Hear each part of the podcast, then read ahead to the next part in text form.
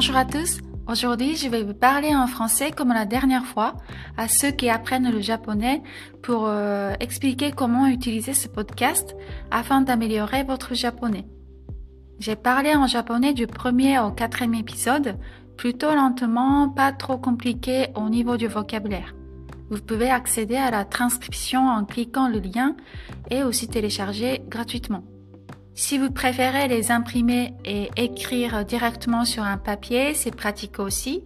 J'ai mis un peu d'espace entre chaque ligne pour que vous puissiez lire facilement et noter ce que vous voulez à côté, comme les filigrana des kanji que vous ne connaissez pas ou euh, la définition des mots que vous ne connaissez pas, par exemple. C'est possible de faire la même chose sur votre téléphone, ordinateur ou tablette, bien sûr. Et vous pouvez faire des recherches des mots sur Internet ou dans une application si vous voulez. Comme ça, vous pouvez vous entraîner à écouter le japonais. Je vous conseille d'abord sans transcription et ensuite avec la transcription pour être sûr de ce que vous avez compris et ce que vous n'avez pas compris. Et puis faire des recherches pour euh, compléter votre compréhension. Après, quand vous aurez compris le contenu, si vous voulez vous entraîner à parler, vous pouvez répéter chaque phrase en mettant une petite pause pour apprendre euh, la prononciation et l'intonation. Alors bien sûr que dans ce podcast, c'est ma façon de parler. Je ne parle pas comme une professeure, mais c'est plus le japonais que vous pouvez entendre dans la vie quotidienne au Japon.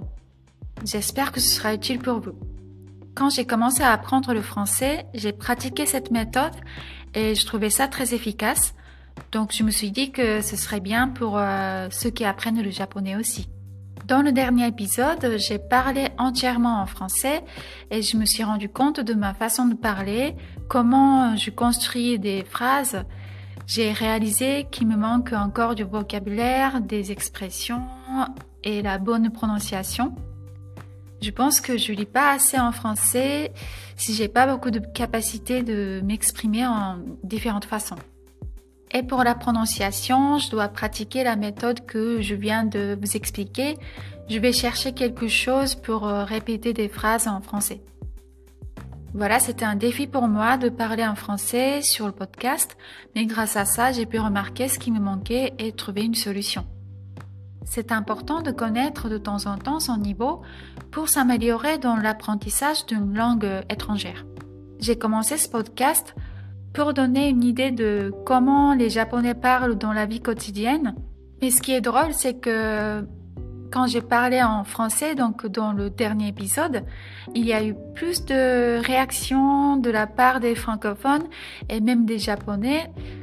Donc je ne sais plus trop euh, s'il faut que je parle en français ou japonais euh, dans ce podcast, mais euh, je publierai euh, un épisode quand je trouve des idées ou des questions comme la dernière fois. Voilà, c'est tout pour aujourd'hui. Je vous dis à bientôt.